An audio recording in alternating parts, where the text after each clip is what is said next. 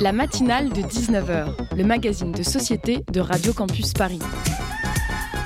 On y parle de sujets sérieux, de sujets moins sérieux, de ce qui se passe en Ile-de-France et de débats pas forcément consensuels. Tous les jours du lundi au jeudi sur le 93.9. L'image n'aura échappé à personne. La scène a lieu lors du débat opposant Kamala Harris à Mike Pence, le fameux débat des vice-présidents dans une campagne américaine que les scénaristes de House of Cards n'auraient pas osé imaginer. Un débat, tellement respectueux, tellement calme, qu'on entendrait les mouches voler. Mike Pence, en revanche, n'a probablement pas entendu celle qui a cru opportun de se poser sur son crâne. Au milieu des cheveux blancs, la mouche ne passe évidemment pas inaperçue.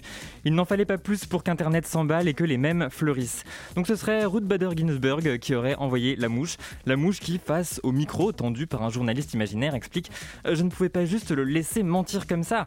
Et puis elle lance un clin d'œil à l'assistante tout aussi imaginaire et ajoute Ne pensez jamais que vous êtes trop petite ou petit pour faire la différence. D'autres tweetos exhument une photo de Trump en 2016, lui aussi victime d'un atterrissage inopportun de mouche dans ses cheveux. Et croyez-le ou non, mais moins de 24 heures après ce fâcheux incident connu sur internet sous le nom de Mike Pence Fly Incident, Instagram propose déjà un GIF à à vos stories. Et l'équipe de campagne de Biden d'enfoncer le clou en vendant une tapette à mouche siglée Truth Over Flies, la vérité mouche les mensonges. Une tapette dont vous serez l'heureuse ou l'heureux propriétaire pour la modique somme de 10 dollars. Enfin, si vous avez déjà été assez rapide, puisque la tapette en question est sold out. Bon alors à part ça, j'ai regardé Emily in Paris. Alors comme c'est le sujet euh, sur lequel il faut avoir un avis en ce moment, ça et le livre d'Alice Coffin, je vais vous donner le mien. C'est mauvais, hein, c'est mauvais, mais ça m'énerve tellement que j'ai bingé la série en fait. Les Américains, décidément très créatifs, ont donné un nom à cette pratique. C'est le hate watching. Tu regardes un truc que tu détestes presque par plaisir de ressentir de la haine. En fait, Emily in Paris, c'est un peu comme la campagne américaine et parfois comme les États-Unis. Comme les mouches, ça vole pas très haut. Comme les mouches, ça fait le buzz. Il y a un jeu de mots. Et comme les mouches, ça m'énerve. Mais moi, bah, je demande.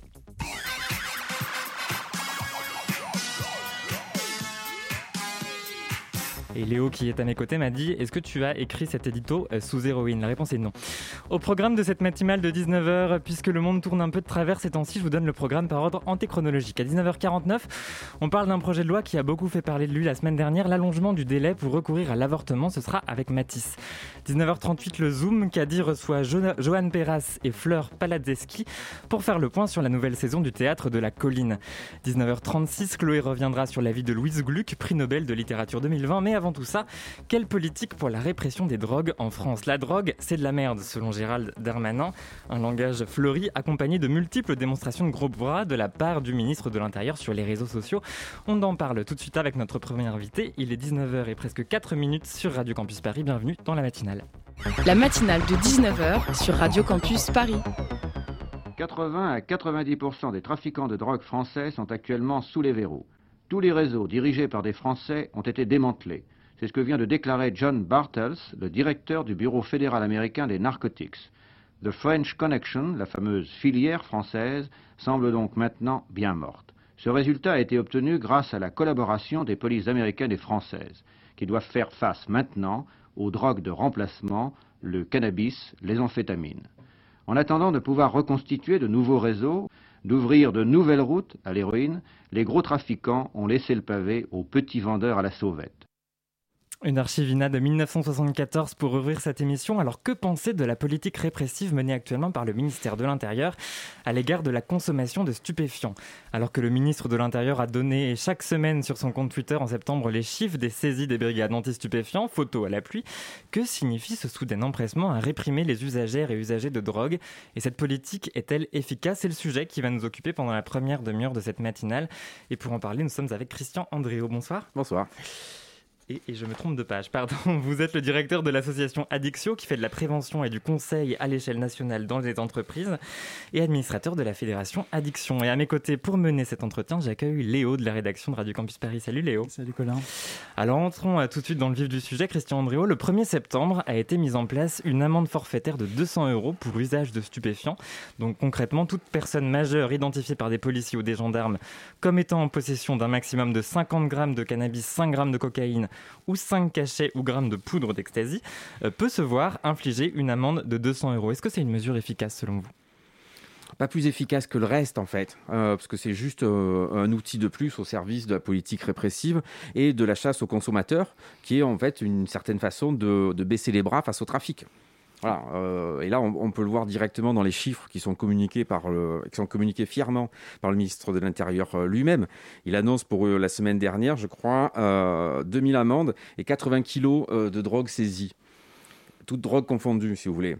La consommation de cannabis, c'est 30 tonnes par mois en France. Mmh. Donc Imaginez le temps qu'il faut pour arriver à un nombre de saisies conséquentes, en fait. Hein.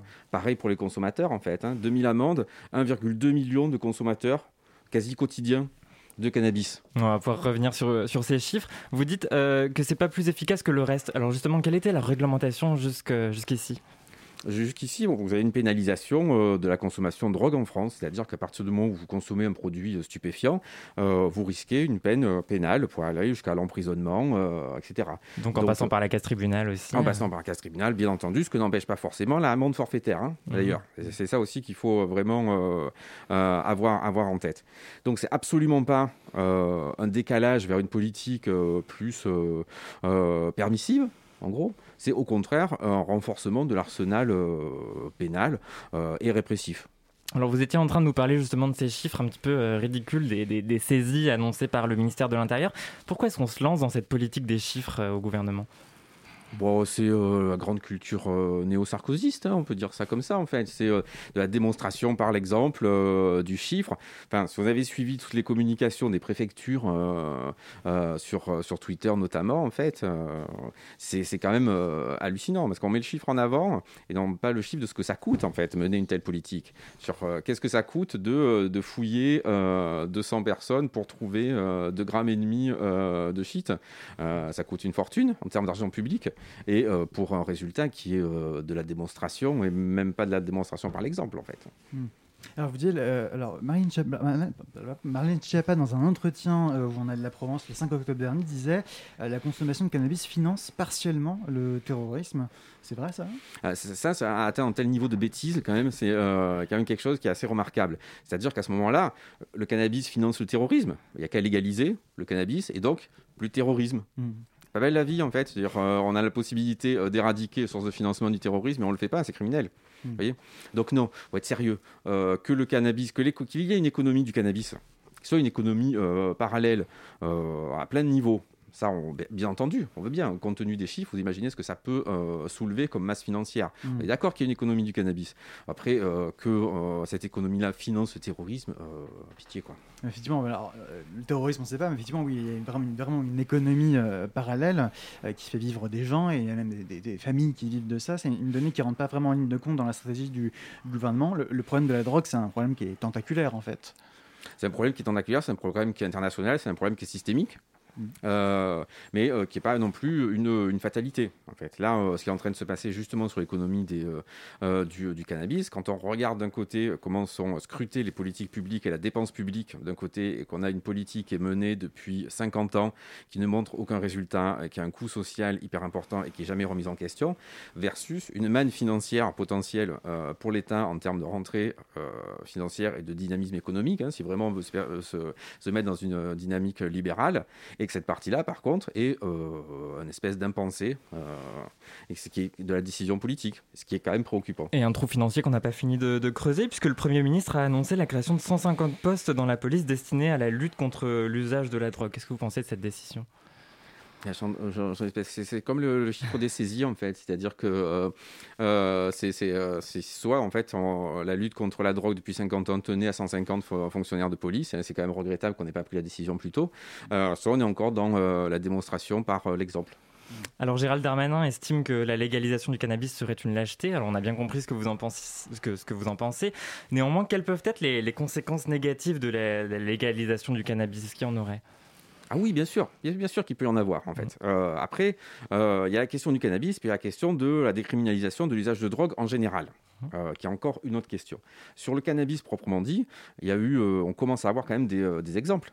Que ce soit aux États-Unis, au Canada, au Québec, etc. Il y, a, des choses qui sont faites.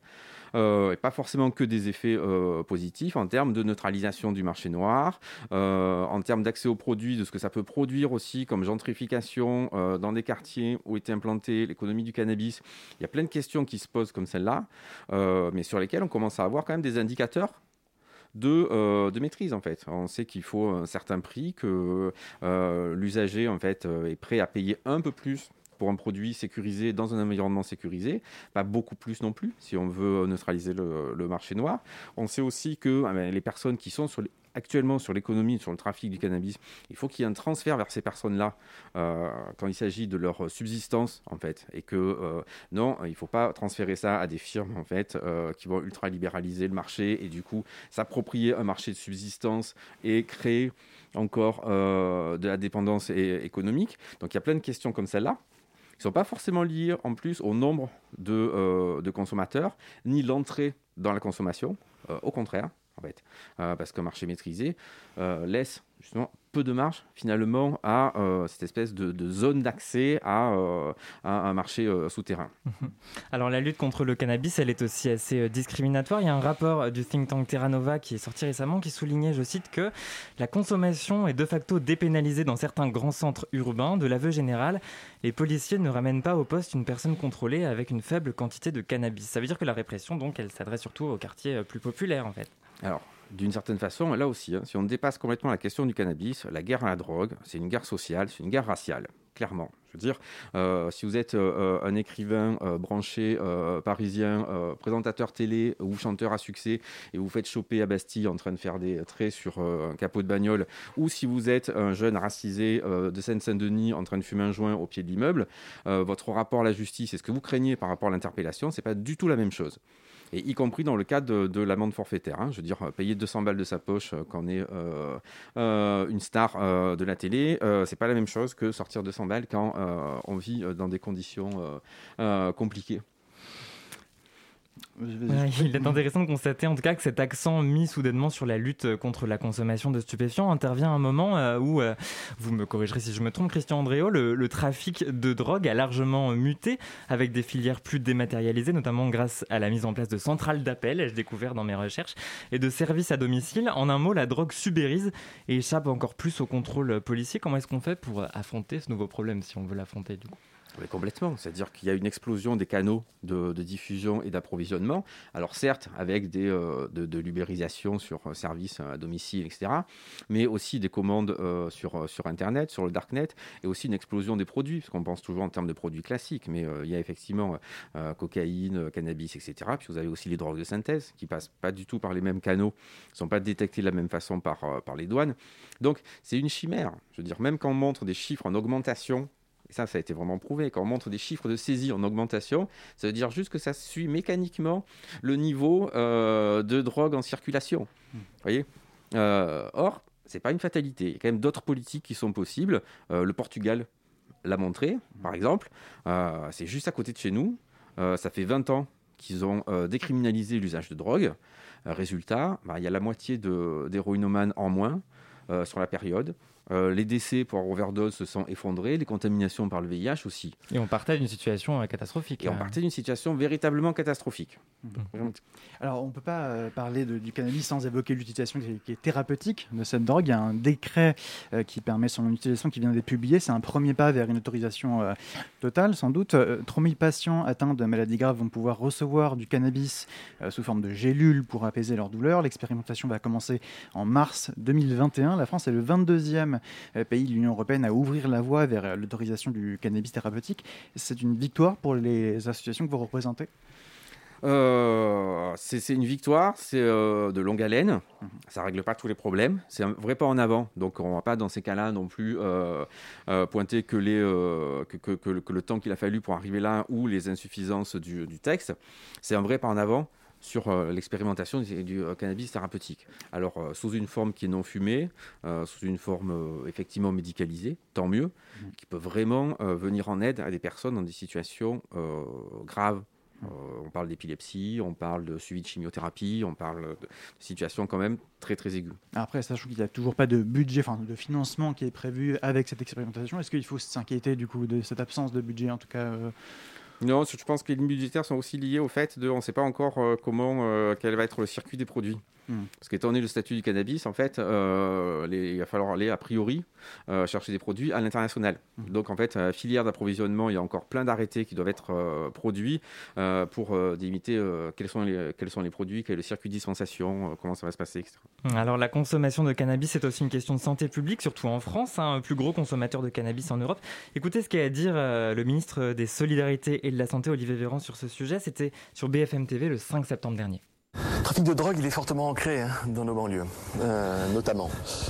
J'ai du mal à me prononcer sur le, sur le récréatif, j'aurais du mal à, à, me prononcer sur la question dans la mesure où moi je prône le thérapeutique et que je ne veux surtout pas que les Français imaginent ou considèrent que le thérapeutique serait un pied dans la porte vers le, vers le, le récréatif. C'est deux choses qui sont totalement différentes. Moi je m'occupe du thérapeutique, le ministre de l'Intérieur s'occupe de l'usage différent. Moi, je m'occupe du thérapeutique. Le ministre de l'Intérieur s'occupe de l'usage récréatif. Donc, qu'est-ce que vous pensez que cette division du travail, le ministre de la Santé qui botte en touche sur une question sanitaire, qui touchait en 2019 5 millions d'expérimentateurs, 1,5 million d'usagers réguliers et 900 000 usagers euh, quotidiens, selon les chiffres euh, de l'Observatoire français des drogues et des toxicomanies Christian Dréau? Cohérence des politiques publiques, ou plutôt incohérence des politiques publiques. C'est-à-dire que euh, c'est exactement la, même chose sur tout ce qui, euh, touche à euh, l'usage de drogue, à l'accompagnement des, usagers de drogue en France. C'est-à-dire qu'on est toujours à la limite de ce qui est autorisé ou pas, on est toujours avec la chape de plomb de l'incitation à l'usage. Euh, c'est pour ça que certains dispositifs de réduction des risques en France ont mis autant de temps à arriver, comme les salles de consommation à moindre risque, ou par exemple qu'on n'a toujours pas accès aux seringues stériles en prison. Hmm. Alors c'est intéressant parce qu'on a vu récemment des, personnalités politiques de droite prendre position pour la légalisation du, cannabis. Euh, c'est le cas notamment du maire LR de Reims, Arnaud Robinet, qui s'est dit euh, dans une lettre rendue publique prêt à tenter une expérimentation à l'échelle de la ville. récemment, on a également le député Robin Reda, qui est lui aussi LR, qui a annoncé vouloir créer un groupe de travail sur la question de la légalisation du cannabis. Est-ce que c'est une question qui est en train de euh, dépasser le clivage gauche-droite? Euh, oui, alors il y, a toujours eu hein, dans, euh, dans, chaque camp, on va dire, des gens un petit peu disruptifs, comme ça on dit, avec des positions un peu iconoclastes dans, dans, leur groupe. Je pense que toutes les, toutes les idées sur la légalisation du cannabis ne sont pas, sont pas dénuées parfois d'arrière-pensée économique, par exemple pas si grave, en fait, tant, que c'est maîtrisé. Mais c'est plutôt intéressant, en tout cas, qu'on essaye de dépasser des clivages euh, idéologiques, parce que c'est bien le problème de cette politique-là, c'est qu'elle n'est drivée que par l'idéologie. Vous restez avec nous, Christian Andréo. On continue de parler de drogue et de politique répressive sur Radio Campus Paris, et c'est juste après ça.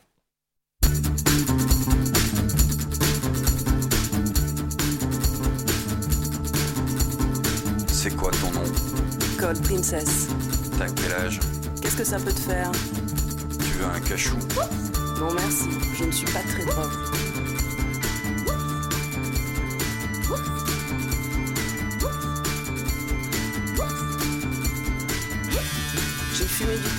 C'est marrant mais ça rend pas causant. C'est comme l'op, tu sais Non, je sais pas. J'ai tâté du kiff aussi. Bof, il y a toujours ces hippies, je porte pas. Ils sont là à traîner, ils sentent vraiment mauvais. Moi, je vis dans un monde vert et mauve toute la journée. Quand j'ouvre les yeux, c'est.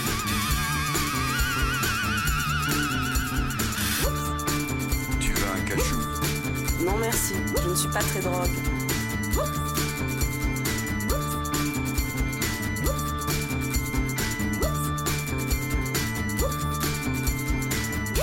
Avec mon chien Otis, je le sors le matin, on vole tous les deux jusqu'à la plage, c'est super beau.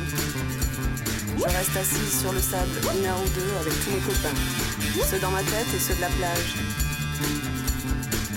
De temps en temps, on branche un tourne-disque et là sur la plage, on danse. Danse le jerk, tu sais, le jerk dans la lumière, jusqu'au petit matin et les couleurs explosent.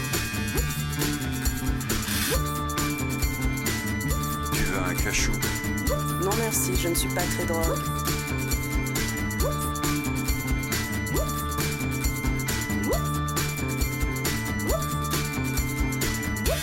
Là, sur la plage, quand le vinyle crépite sur la platine, ça fait... j'ai choisi mon châtillon bleu, je twiste en regardant le ciel et la tête dans les étoiles, je ferme les yeux. La lune est mauve et les reflets sur la mer sont merveilleux, tu sais. Et puis la phase explose en mille petits morceaux d'étoiles. Je sens qu'il est temps et je rentre me coucher. Tu devrais prendre un cachou, tu sais.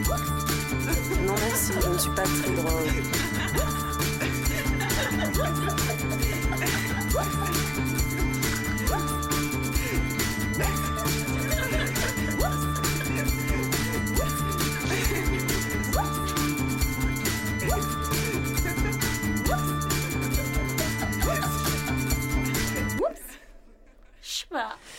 Je ne suis pas très drogue, euh, Zélie Mignanas à l'instant sur Radio Campus Paris. La matinale de 19h sur Radio Campus Paris. Et nous sommes toujours en compagnie de Christian Andréo, militant au sein de nombreuses associations pour la prévention de la toxicomanie. Et justement, à présent, on va parler un peu de votre rôle en tant qu'acteur associatif.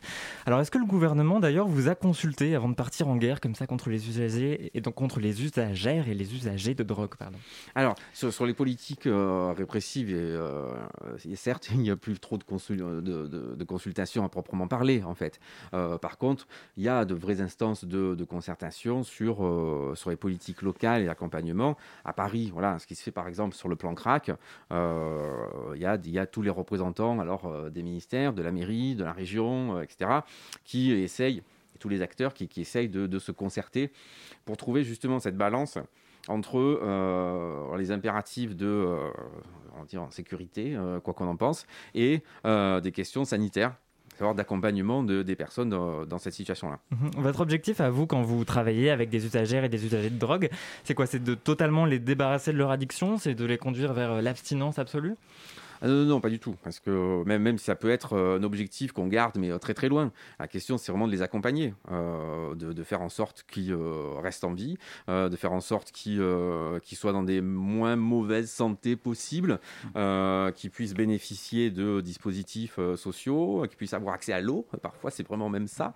Euh, donc euh, d'avoir toutes ces solutions-là et euh, de pouvoir euh, accompagner euh, leur consommation euh, pour qu'ils se fassent le moins de mal possible. C'est ça l'idée quand même. Alors, justement, oui, comment se passe un accompagnement quand quelqu'un vous contacte ou en tout cas arrive vers votre association? Quelles sont les démarches que vous entreprenez et comment se déroule euh, Alors pour mon association, par exemple, à euh, Addictio, qu'on est sollicité dans le cadre du- d'une entreprise euh, avec laquelle on travaille, ça va être d'avoir une écoute, un accompagnement avec la personne qui, euh, qui nous sollicite. euh, directement et euh, de faire un diagnostic sur sa situation, euh, de lui donner toutes les pistes de prise en charge possibles, de faciliter son accès aux soins, euh, faciliter le déclic de prise en charge. Euh, la maintenir aussi, euh, si possible, dans, euh, dans l'emploi, gérer la question de l'entourage, euh, réguler le milieu de travail et accompagner les collègues, etc. etc. C'est important de préciser parce que vous, êtes, vous ciblez vraiment le milieu professionnel. Est-ce qu'aujourd'hui, justement, les transformations du monde du travail, l'ubérisation par exemple, est-ce que ce sont des portes d'entrée vers une consommation de drogue ou d'alcool potentielle? Il y a des choses qui sont en constant mouvement. Euh, C'est-à-dire qu'il peut y avoir des collectifs qui sont toxiques, si vous voulez. Il peut y avoir aussi des effets de l'isolement et euh, justement de la recherche de performance euh, ou du décrochage.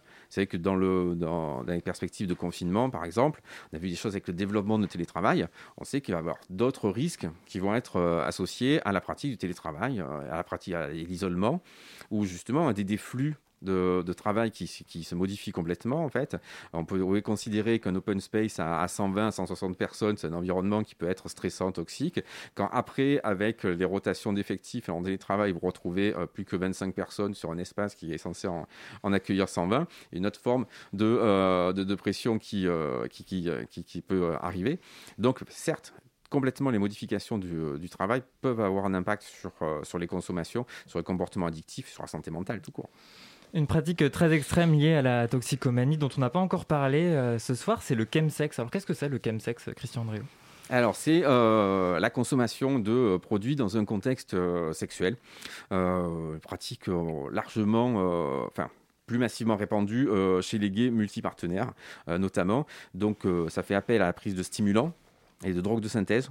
Donc, on rappelle des, catinones. hein, là, pareil. Euh, un peu un, angle mort en fait de la, de la répression puisque ce sont des choses qui s'achètent sur, euh, sur internet, ce sont des produits de synthèse donc ils peuvent échapper très très facilement au système de détection euh, classique et qui ont, euh, même si on pourrait considérer que c'est une question de niche un petit peu, parce que ça concerne un segment de population bien particulier, on est quand même dans euh, des dommages très très importants sur, euh, sur, sur la santé, puisqu'il faut voir qu'on est sur des prises de, de produits massives pendant longtemps, dans des marathons avec de nombreux partenaires sexuels et dans des conditions assez extrêmes. Alors on a compris, notamment dans la première partie de cet entretien, que la drogue cristallisait tout un tas de, de crispations morales dans le débat public. En ce qui concerne le chemsex, pour lutter ou en tout cas faire de la prévention euh, contre ces pratiques ou par rapport à ces pratiques, comment est-ce qu'on évite justement de tomber dans une approche morale, voire moraliste? Ah mais ça, ça c'est ce que font tous les acteurs de réduction des risques de prévention sur les drogues et toxicomanie depuis, euh, depuis des, dizaines d'années. Hein. C'est partir de la pratique du vécu de la, personne euh, sans, sans, juger, mais d'être dans un accompagnement pour, pour, un état de santé le, le moins dégradé possible.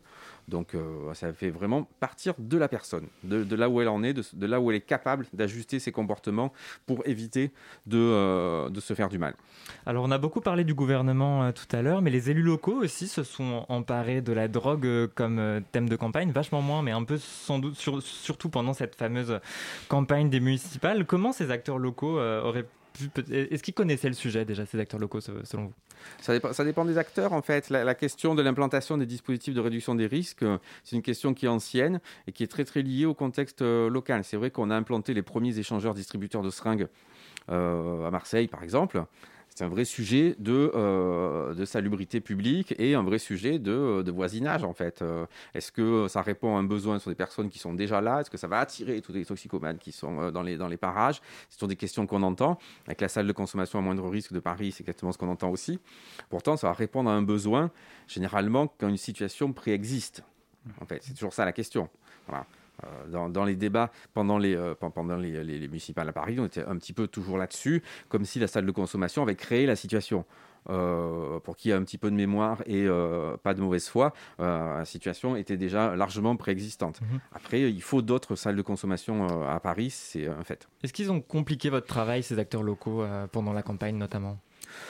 Non, non, non, particulièrement en fait euh, sur, euh, sur la salle de consommation euh, qui est gérée par l'association Gaïa, on a quelque chose qui est, qui est plutôt très opérationnel, qui, qui, tourne, mais par contre un dispositif qui est sous tension, parce que comme je le disais, en fait, il n'y a qu'une seule salle de consommation à Paris, là où il en faudrait trois ou quatre, voire même plus, quand on atteint Petite Couronne, etc justement, sur, la ville de Paris, il y, a un terme qu'on a de nouveau entendu parler depuis euh, début janvier, euh, la colline du Crac, hein, qui est située dans le 18e arrondissement. Euh, les, forces de l'ordre avaient en, janvier délogé les, habitants. Est-ce que vous pouvez revenir? Alors, c'est quoi la colline du Crac pour les gens qui n'en auraient jamais entendu parler? La colline du Crac, c'est un endroit donc, qui est derrière l'aéroport de la Chapelle, où se sont réunis et où s'est organisé un marché sédentarisé c'est-à-dire avec les usagers qui vivent sur place, euh, de consommation de crack, ce qu'on mmh. appelle une scène ouverte. Si vous vous souvenez, il y a plein de gens qui ont été marqués par les, par les images de ce parc à Zurich euh, dans les années 80. Euh, ben là, c'est un petit peu la même chose. ce qu'il faut savoir, c'est que c'est sans doute la plus grosse scène ouverte d'Europe sur la question du crack. Mmh. Ce n'est pas un petit sujet, en fait, avec une situation affreuse, hein, mmh. un point de vue vraiment là euh, humanitaire en fait, hein, euh, tout court, avec justement des usagers euh, résidant sur place, un trafic organisé et une quantité de crack en circulation absolument, absolument terrible. La réponse a été comment on, on essaye de réguler cette, cet espace-là. Donc Gaïa et l'association Aurore essaient d'implanter un dispositif au sein de, la colline. Finalement, le gouvernement a choisi de, démanteler, si vous voulez, la, colline par une opération de police. Euh, des opérations de police comme celle-là, il y en a eu euh, avant 4, 5, 6, je ne sais même pas combien. On ne peut pas imaginer que miraculeusement, les personnes ont arrêté de consommer. Donc ça s'est dispersé, ça s'est regroupé ailleurs, euh, dans d'autres centres. Donc dans ces cas-là, on déplace le problème. On ne fait que déplacer le problème. Et justement, cette focalisation euh, de nombreux médias sur cet endroit, est-ce que c'est pas euh, parfois euh, un risque avec un discours un peu sensationnaliste? Est-ce que c'est une bonne chose pour les campagnes de prévention que vous menez d'avoir comme ça un lieu qui concentre beaucoup de, clichés, on va dire, ou de, fantasmes je, pense qu'il y a quand même une relative maturité du, regard en fait qui a été porté sur, euh, sur ce sujet-là en fait, mhm. euh, notamment parce qu'on va pas non plus faire d'angélisme avec la situation des euh, sur la situation des personnes qui sont sur la colline du crack. Je vous dis là, la situation se pose en termes humanitaires. C'est une question vraiment de, de, survie avec quelque chose de, de, très très trash en fait. et finalement, la capacité d'instrumentalisation de, de ce sujet-là, je l'ai trouvé quand même relativement limité. Je trouve qu'on en fait plus des caisses euh, actuellement sur euh, la conventionnalisation, euh, sur le cannabis et les prises de, de 3 grammes dans le fond de la poche que sur la situation de, de ces personnes-là. En fait, ce sera Coin du crack qui démarre tous les jours quasiment. Enfin, c'est un truc affreux. Et ça vous a surpris d'ailleurs justement cette relative maturité de l'approche médiatique et politique aussi de cette question? Je, je, sais pas, enfin j'espère en tout cas que qu'on en est là. Voilà. J'espère que, que, que cette situation-là est plus aussi, euh, on va dire, instrumentalisable euh, que, ce que, ça, que a pu être. En même temps, quand on voit euh, la détérioration de la qualité du discours sur les drogues, très récentes, que ce soit les prises de position de, de Marine Schiappa ou euh, le papier des 128 sénateurs là, sur euh, euh, fumer un joint et vous vous retrouvez avec quatre seringues dans le, dans le bras mhm. six mois plus tard, là quand même on est dans un niveau de caricature qui est assez préoccupant. Tout à l'heure vous avez parlé de, de Gaïa, l'association dont vous êtes administrateur et qui s'occupe donc de la salle de consommation à moindre risque située à Gare du Nord. Qu'est-ce que c'est Gaïa déjà en quelques mots? Gaïa, c'est une association médico-sociale. En fait, c'est une association de professionnels euh, de la prévention, du soin, euh, de la prise en charge euh, des usagers de drogue. Donc, on, gère ce qu'on appelle un CARUN, qui est un centre Basseuil, un XAPA, qui est un centre d'addictologie un peu plus, et la salle de consommation. Donc, on propose l'accès à des traitements de substitution, on propose la possibilité de consommer sur site de façon accompagnée, on propose de, de l'accès aux soins, de l'accès au logement aussi, de l'accès aux droits.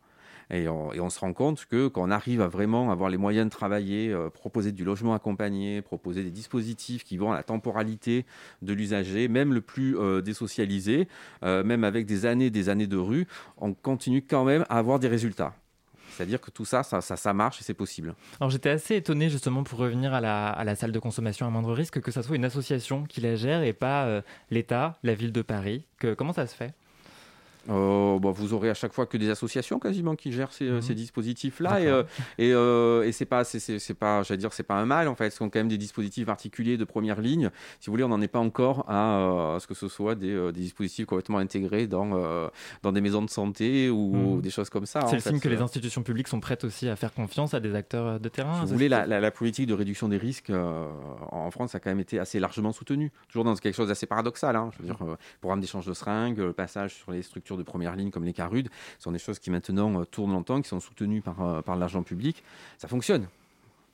Merci beaucoup, Christian Andriot, d'avoir été au matinal, euh, invité de la matinale de 19h. Excusez-moi, je, perds mes mots.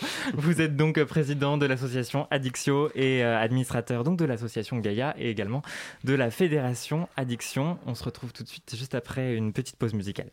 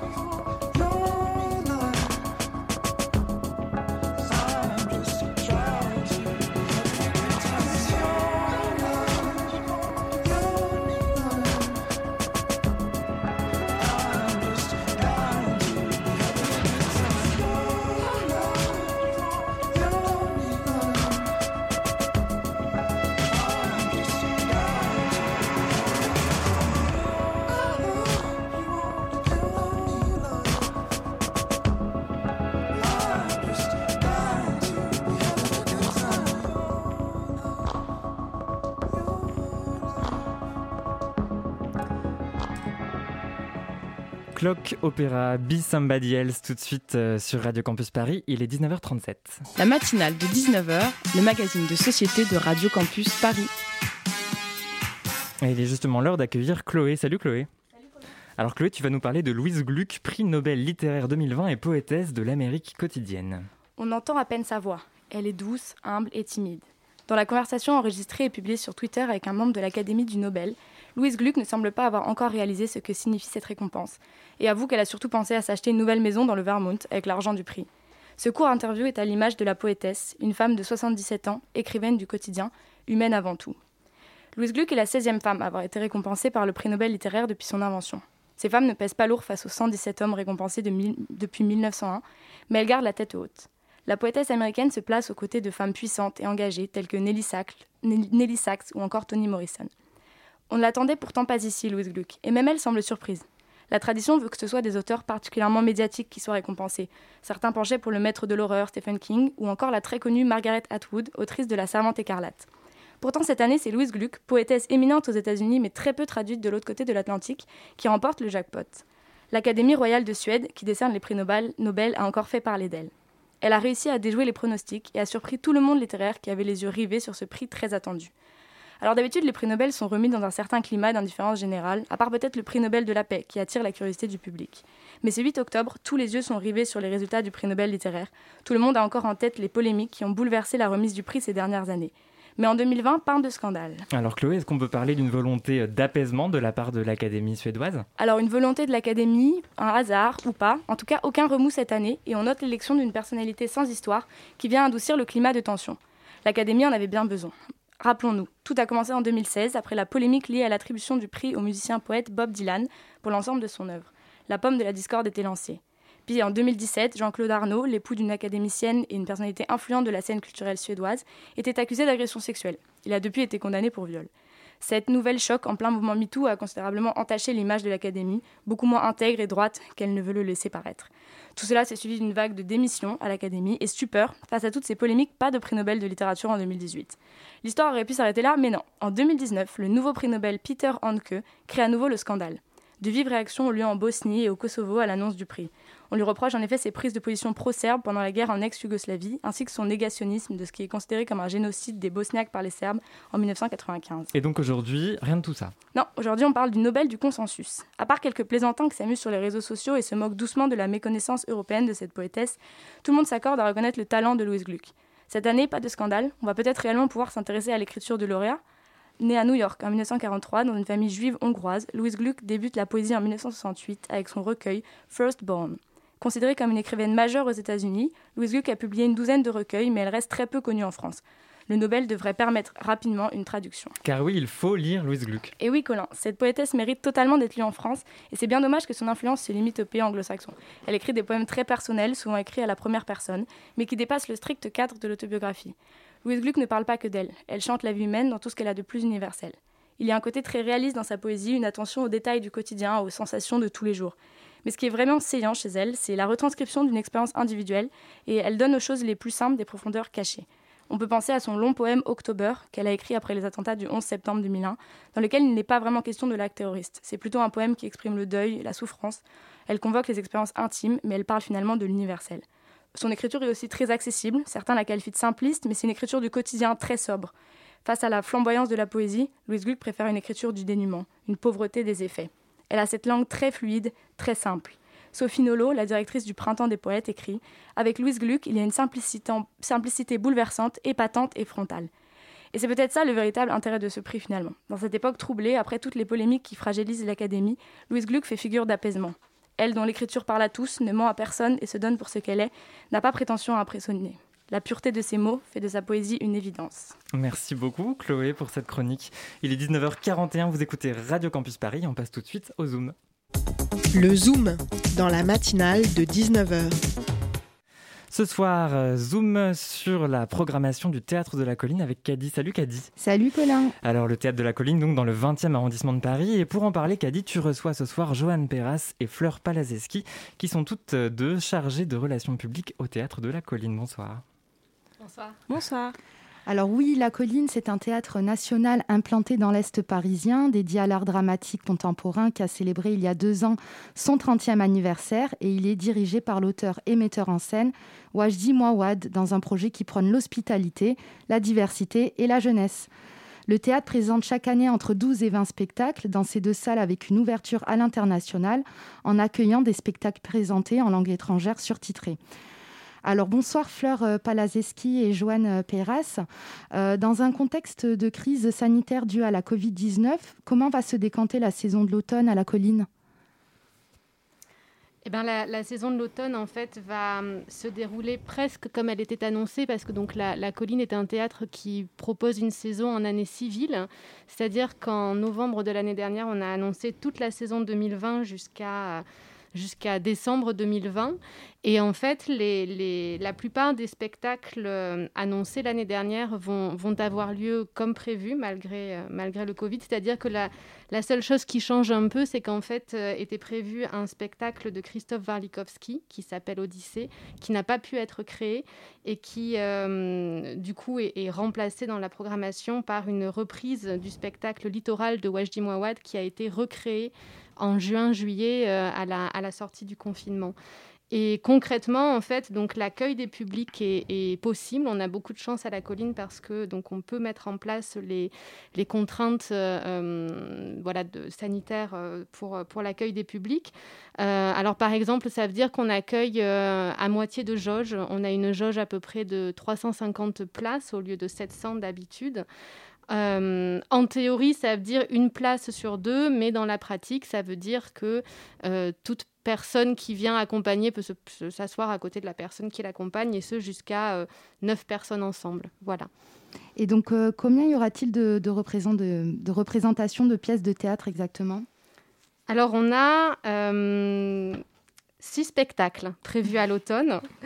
En termes de représentation, je n'ai pas fait le calcul, mais euh, chaque spectacle euh, euh, est présenté entre deux semaines peut-être pour le, plus, le plus court et, et on a des exploitations jusqu'à quatre semaines. voilà. Et donc, quand on, en fait, on programme euh, quasiment tout le temps, sauf pendant les vacances scolaires. On programmera un tout petit peu au début des vacances scolaires de, Noël et on, on, présente les spectacles euh, tous les jours du mardi au dimanche. Et euh, qui sont les metteurs en scène? Alors, du coup, comme disait un peu Joanne, on va, on va pouvoir présenter deux, créations, enfin, deux spectacles déjà créés, des, des reprises de notre directeur, donc Wajdi Mouawad. Euh, voilà, donc il y aura en effet le spectacle Littoral et, euh, et le spectacle Cirque euh, qu'il avait créé il y a quelques années. et puis on aura aussi la chance d'accueillir un, un, jeune auteur et metteur en scène qui s'appelle Simon Falguer. Euh, qui présentera euh, deux spectacles lui aussi euh, cet automne. Une création qui s'appelle Les Étoiles, qui est un, spectacle qui est en train d'être créé en ce moment à la colline, en salle de répétition, voilà, et qui sera prêt pour, pour le mois de novembre. Et il présentera, il reprendra un spectacle qui est une adaptation du Petit Poussé, le conte pour enfants, qui sera joué au mois de décembre et, et un peu pendant les vacances, comme le disait Joanne. Voilà. Et puis en ce moment, on a deux, deux metteurs en scène qui sont, euh, qui sont programmés. Euh, Arthur Noziciel, qui est aussi directeur du Théâtre National de Bretagne, qui présente un spectacle dans la grande salle qui s'appelle Mes Frères, et euh, Frédéric Fisbach, qui lui présente un spectacle dans la petite salle qui s'appelle Vivre. Alors, au printemps dernier, le théâtre a mis en place un laboratoire d'expérimentation théâtrale animé justement par Frédéric Fisbach, comédien et metteur en scène, et s'adressait à de jeunes artistes en formation ou en voie de professionnalisation. Euh, y aura-t-il d'autres laboratoires d'expérimentation théâtrale à venir? Alors c'est prévu, en effet, le, laboratoire d'expérimentation théâtrale, c'est un laboratoire qui existe euh, depuis l'arrivée de à la, à la, direction de la colline. Il a invité euh, Frédéric Fisbach, qui est donc comédien, metteur en scène, mais aussi pédagogue, à imaginer euh, une, euh, un cycle d'ateliers à destination de jeunes comédiens ou de comédiens qui sont encore en formation, euh, la limite d'âge étant, étant 30 ans. Et donc on a mis en place ce laboratoire tous les printemps. il y a généralement entre mars et, et juin un atelier par, par week-end. Enfin non, pardon, un atelier par mois qui, qui dure tout un week-end. Pardon. Et, et, malheureusement, cette année, ça n'a pas pu avoir lieu sous cette forme-là. Euh, du fait du confinement, mais euh, on a transformé le, laboratoire parce qu'en fait, on l'a proposé à de jeunes euh, élèves du CNSAD et de l'ESSAD, qui sont donc deux écoles nationales supérieures d'art dramatique, pour qu'ils fassent un atelier dramaturgique autour de la création vivre que Frédéric était en train de d'écrire. Et donc, il est prévu qu'un laboratoire ait à nouveau lieu, on l'espère, au printemps 2021. Euh, la colline entretient un dialogue direct avec euh, la jeunesse pour à la fois mieux la comprendre et mieux la faire entendre. Qu'est-ce que vous proposez exactement aux étudiants et, euh, aux jeunes?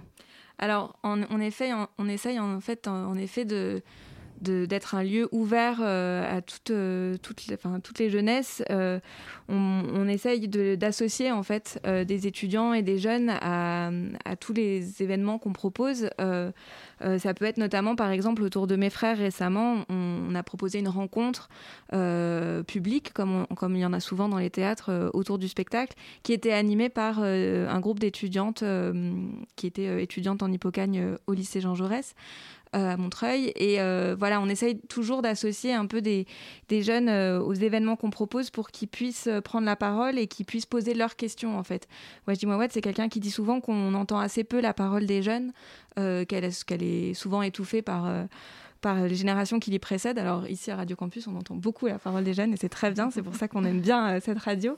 mais voilà, on essaye comme ça d'associer d'associer les jeunes un peu à l'activité du théâtre euh, tout le temps. Il y a aussi le programme des jeunes reporters qui permet à, des jeunes de, d'avoir un, accompagnement particulier autour de la programmation. Ils viennent voir des spectacles, ils suivent des rencontres. Euh, et puis on a des ateliers à Radio Campus aussi. Voilà. Très bien. Euh, et puis on a un temps fort au mois d'avril qui s'appelle le colloque jeunesse où on laisse justement la parole aux jeunes. Euh, la colline euh, est soucieuse de faciliter notamment euh, l'accessibilité aux personnes en situation de handicap. quelles sont les, les, alternatives que vous proposez pour contribuer justement à l'inclusion de ce public? Alors en effet, la, colline en tant que structure culturelle se doit d'être accessible. Et donc ça prend la forme de, euh, de différentes euh, adaptations ou en tous les cas de, différents projets euh, avec l'idée de voir comment est-ce qu'on peut faire pour accueillir au mieux les personnes en situation de handicap. Il y a par exemple pour les personnes aveugles ou malvoyantes des représentations proposées en audio-description. Il y en aura une demain, une audio-description du spectacle Mes frères. Donc en fait, l'audio-description, le principe c'est que une audio-descriptrice vient en amont voir le spectacle, écrire donc la description de tous les éléments visuels qui ne sont pas visibles par les personnes malvoyantes pour les décrire en fait dans les trous du texte. Euh, voilà, en direct pendant. Euh, généralement, on propose ça sur trois spectacles dans l'année et pour deux représentations. Voilà. Très bien, merci Fleur euh, Palazeski et Joanne Perras. Merci pour votre venue. Et merci beaucoup à toi, Caddy, pour ce Zoom. Il est 19h50 sur Radio Campus Paris. La matinale de 19h du lundi au jeudi sur Radio Campus Paris. Et tout de suite sur Radio Campus Paris, euh, Mathis, euh, tu vas nous parler d'IVG. Oui, euh, l'histoire est témoin. Les avancées technologiques vont plus vite que les avancées sociales. On invente les usines et quand les ouvriers meurent, on invente les congés. On allonge les antennes 5G. La semaine suivante, on discute de l'IVG. Le 8 octobre dernier, les députés ont voté en première lecture en faveur de l'allongement du délai légal de 12 à 14 semaines, permettant aux femmes d'avoir recours à une IVG, 45 ans après la loi Veil qui légalisait et décriminalisait le recours à cette pratique. Proposé par le groupe parlementaire sessionnaire issu de la République En Marche, Écologie, Démocratie, Solidarité, l'initiative est portée par Alban Gaillot.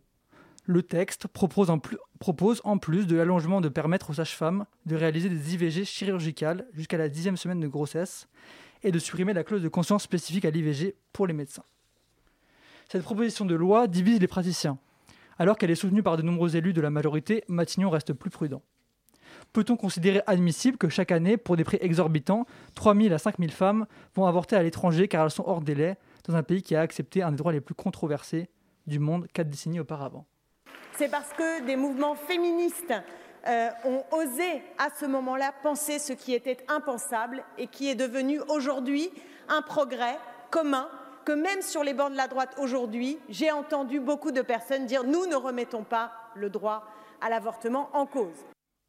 La question se pose et si le temps compte, le temps presse. Le droit naît du fait ou le fait fait naître le droit, mais dans tous les cas, le droit s'adapte et se transforme. L'accès légal à l'interruption volontaire de grossesse a été fondamental dans l'émancipation des femmes et dans la reconnaissance du choix. Il doit maintenant s'adapter à l'accès à ce droit. Si la loi reconnaît l'égalité salariale, la réalité déplore un manque d'efficacité. L'allongement est donc un pas qui peut sembler anodin, mais pas pour ces femmes. À l'Assemblée, c'est un débat houleux, comme souvent.